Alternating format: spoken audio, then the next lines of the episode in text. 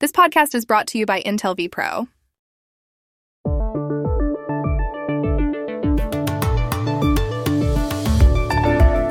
Pedro Castillo tomó ayer posesión como nuevo presidente del Perú. En el Congreso en Lima, el profesor y líder sindical reiteró que es partidario de cambiar la constitución. Dijo que no piensa estatizar la economía y dejó una constancia histórica. Es la primera vez que nuestro país será gobernado por un campesino, una persona que pertenece, como muchos de los peruanos, a los sectores oprimidos por tantos siglos. ¿Cómo calificar el discurso de Castillo? ¿Cómo interpretarlo? Hablamos ayer con Fernando Tuesta, profesor de Ciencia Política de la Pontificia Universidad Católica del Perú. El martes testificaron aquí en Washington cuatro oficiales de la policía agredidos el 6 de enero cuando defendían el Capitolio de la turba que entró violentamente al edificio. Ese día, el Senado y la Cámara de Representantes iban a proclamar como presidente a Joe Biden, que había derrotado a Donald Trump, que saldrá del comité que investiga lo que pasó. Hablamos con Beatriz Pascual, corresponsal de la agencia EFE. En España, un juez de Barcelona acaba de decir que ve indicios de que la cantante Shakira ha cometido un fraude fiscal. Según él, la artista ha dejado de pagar 14 millones y medio de euros en impuestos. ¿Por qué ha tomado el juez esa determinación y qué viene ahora? Consultamos a Jesús García, periodista del diario madrileño El País, que cubre el tema. Hola, bienvenidos a El Washington Post. Soy Juan Carlos Iragorri, desde Madrid. Soy Dori Toribio, desde Washington, D.C. Soy Jorge Espinosa, desde Bogotá. Es jueves 29 de julio y esto es todo lo que usted debería saber hoy.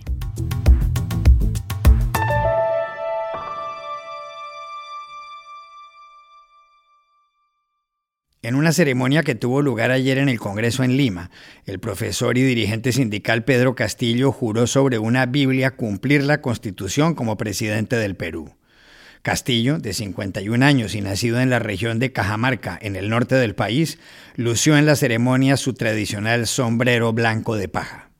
Ante jefes de Estado como los presidentes de Colombia y Chile, Iván Duque y Sebastián Piñera, o como el rey español, Felipe VI, Castillo dijo que la independencia de España en 1821 no trajo una mejora real para la mayoría de los peruanos y que en la nueva república los aborígenes continuaron siendo explotados como ciudadanos de segunda. Castillo señaló que no despachará desde el Palacio de Gobierno o Casa de Pizarro, nombre derivado del conquistador español Francisco Pizarro, que no pretende estatizar ni remotamente la economía y que su meta es vacunar al 70% de la población antes de fin de año. También confirmó una de sus prioridades, quizá la principal. Que una de nuestras principales banderas políticas, convertida ahora en una bandera de la mayoría del pueblo, es la convocatoria a una asamblea constituyente que dote a nuestra patria de una nueva Carta Magna que permita cambiar el rostro a nuestra realidad económica y social. Insistiremos en esta propuesta, pero siempre en el marco de la ley y con los instrumentos legales que la propia Constitución vigente proporciona. No será fácil. El partido político de Castillo, Perú Libre, solo controla 37 de los 130 escaños del Congreso. Y aunque el hoy presidente venció con más del 50% de los votos en la segunda vuelta de las elecciones a Keiko Fujimori, en la primera, donde hubo 18 candidatos, solo obtuvo el 18% del respaldo ciudadano. ¿Qué concluir del discurso de posesión de Pedro Castillo? Se lo preguntamos ayer a Fernando Tuesta, profesor de Ciencia Política de la Pontificia Universidad Católica del Perú. El discurso del presidente electo eh, Pedro Castillo ha sido un discurso no solamente altamente esperado, sino creo que eh, con menos sorpresas también de lo esperado. Em, inicialmente hizo eh, toda una entrada simbólica, histórica de lo que representa su, gobierno. Efectivamente, el primer presidente de origen campesino que llega a, Palacio después de 200 años de república, para luego uh, hacer un listado de ofrecimientos de los diferentes sectores que componen el Ejecutivo. Eh, realmente hay muchas generalizaciones, eh, no se dice el qué, pero no se dice el cómo, quizá esperando que el gabinete que se va a presentar, eh, todavía no, se no ha juramentado, pero lo que se va a presentar en los subsiguientes 30 días para solicitar al Congreso el voto de confianza, se encargará justamente de precisarlo.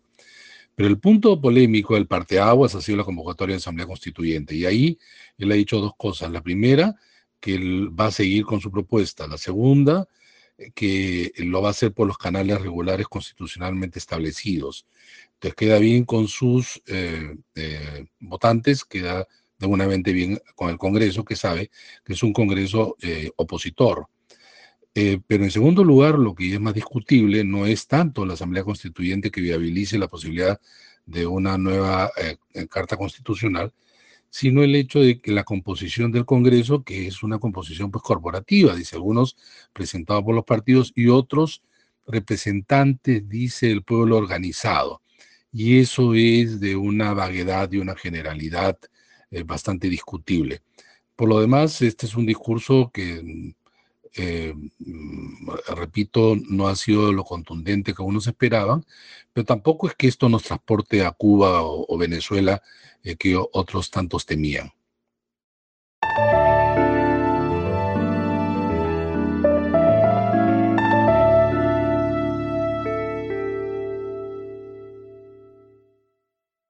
El martes, aquí en Washington, un grupo de representantes a la Cámara de Estados Unidos escucharon los impactantes testimonios de cuatro policías que sufrieron ataques mientras defendían el Capitolio el 6 de enero. Ese día, miles de manifestantes que apoyaban al entonces presidente Donald Trump irrumpieron en el edificio.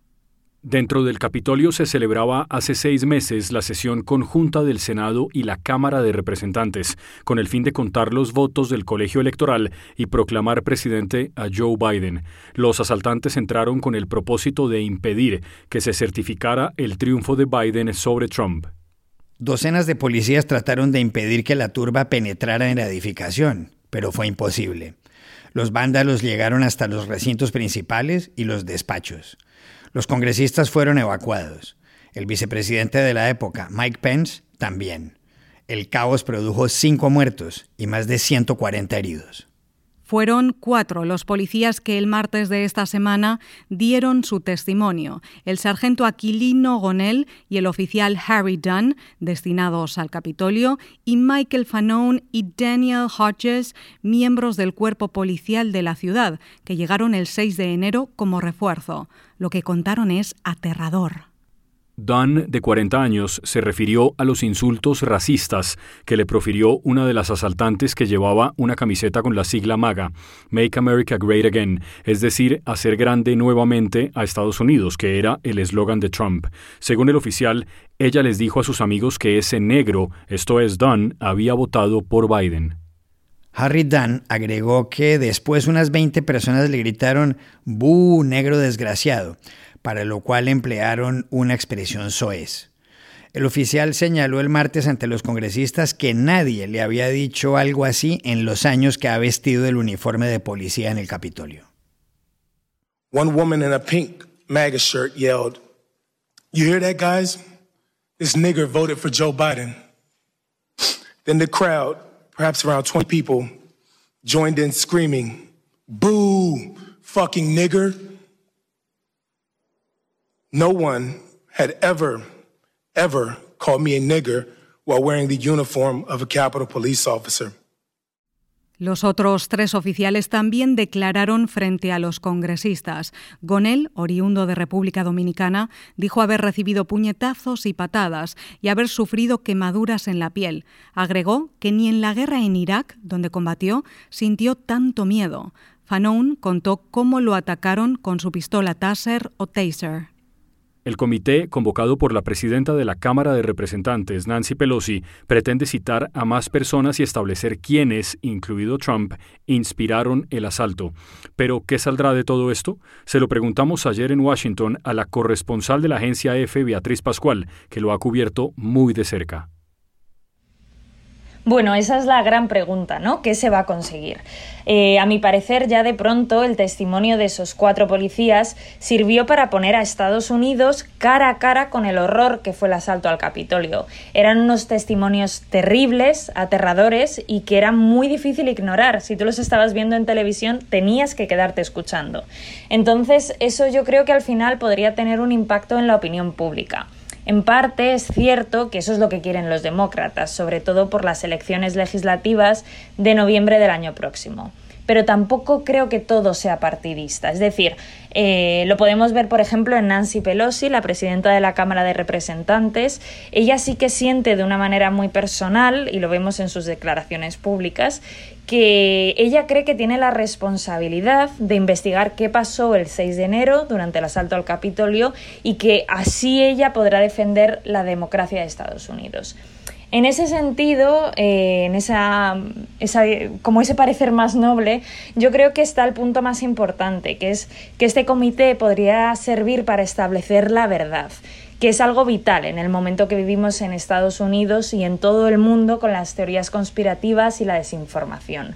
Hubo ya, por ejemplo, una comisión que investigó los ataques del 11 de septiembre y que elaboró un informe en el que se establecía esa verdad histórica, qué pasó, qué salió mal. Entonces, a lo mejor eso es lo que podría conseguir esta comisión sobre el asalto al Capitolio. Pero nos quedan muchas semanas eh, y vamos a tener que esperar a ver dónde nos lleva esto.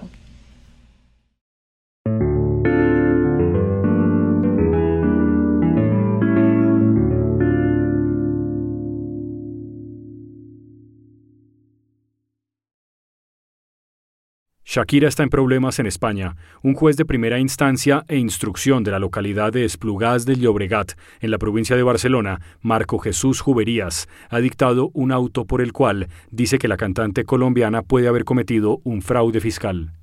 El juez cree que la cantante colombiana, cuyo verdadero nombre es Isabel Mebarak Ripoll, debe sentarse en el banquillo de los acusados porque no pagó más de 14 millones de euros a título de impuesto de renta y de impuestos de sociedades, pues pudo haber fingido que residía en unas islas del Caribe. España considera que alguien es residente fiscal si pasa como mínimo seis meses y un día del año en este país. Así las cosas, ¿por qué ha tomado esta determinación el juez? Llamamos ayer a Barcelona a Jesús García, periodista del diario madrileño El País y quien tuvo acceso a la providencia judicial. Hola Juan Carlos, pues sí, el juez ha puesto fin a la instrucción ante este caso después de casi tres años y llega a la conclusión de que hay indicios suficientes eh, no por supuesto para considerar a Shakira ah, culpable, eh, pero sí como para llevarla a juicio. Eh, él asume de manera provisional el relato que hacen tanto Hacienda como la Fiscalía en el sentido de considerar pues, que Shakira debió pagar sus impuestos en España entre 2012 y 2014. y que sin embargo pues fingió una residencia en el extranjero, en concreto en Bahamas, para no hacerlo. Em, el juez, em, insisto en que no da por culpable a Shakira, sino que lo que dice es justamente que esto tiene que dirimirse en un juicio, que hay suficientes indicios como para que llegue al banquillo de los acusados y allí se dirima quién tiene razón, si la defensa, que insiste en que ella residía en Bahamas y no debía pagar impuestos aquí, o la acusación eh, que ha investigado eh, el día a día de Shakira en esos años y concluye que ya era residente en España porque había iniciado su relación con el futbolista del Barça, Gerard Piqué, incluso eh, había tenido ya aquí a uno de sus hijos. Veremos eh, cómo evoluciona, pero después de este auto eh, la Fiscalía emitirá su escrito de acusación solicitando las penas de prisión que considere para Shakira y a partir de aquí veremos si no hay un pacto de última hora con la Fiscalía, pues con toda seguridad Shakira tendrá que ir a juicio por fraude fiscal.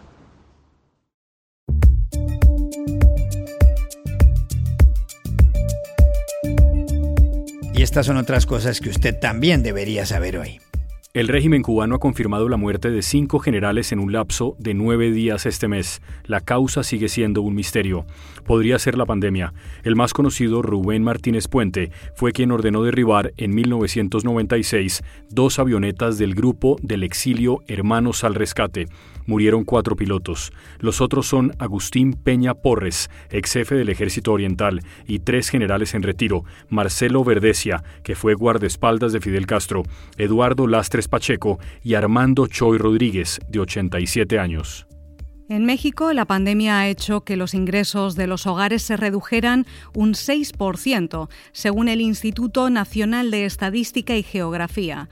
En promedio, un hogar pasó de ganar 53.400 pesos trimestrales, unos 2.650 dólares, a 50.309, alrededor de 2.520. La buena noticia, sin embargo, es que la brecha entre el 10% más pobre y el 10% más rico de la sociedad se redujo con respecto al 2018. Los menos favorecidos aumentaron su ingreso diario en un 1%. Los segundos lo vieron disminuirse un 9%. Nueva York pagará 100 dólares a todas las personas que a partir de mañana se pongan la primera dosis de la vacuna contra el coronavirus. Es el incentivo más reciente anunciado por el alcalde de la ciudad, Bill de Blasio, que en las últimas semanas ha ofrecido tiquetes de lotería, descuentos para el transporte público e incluso hamburguesas gratis para las personas inmunizadas. En Estados Unidos ha habido 34 millones de contagios, más de 610 mil muertos y la mitad de la población no está vacunada. Y aquí termina el episodio de hoy de El Washington Post, El Guapo. En la producción estuvo Cecilia Favela. Por favor, cuídense mucho. Y pueden suscribirse a nuestro podcast en nuestro sitio web, elwashingtonpost.com, seguirnos en nuestra cuenta de Twitter, arroba el post, y también nos encontrarán en Facebook, buscando el Post Podcast. Chao, hasta la próxima.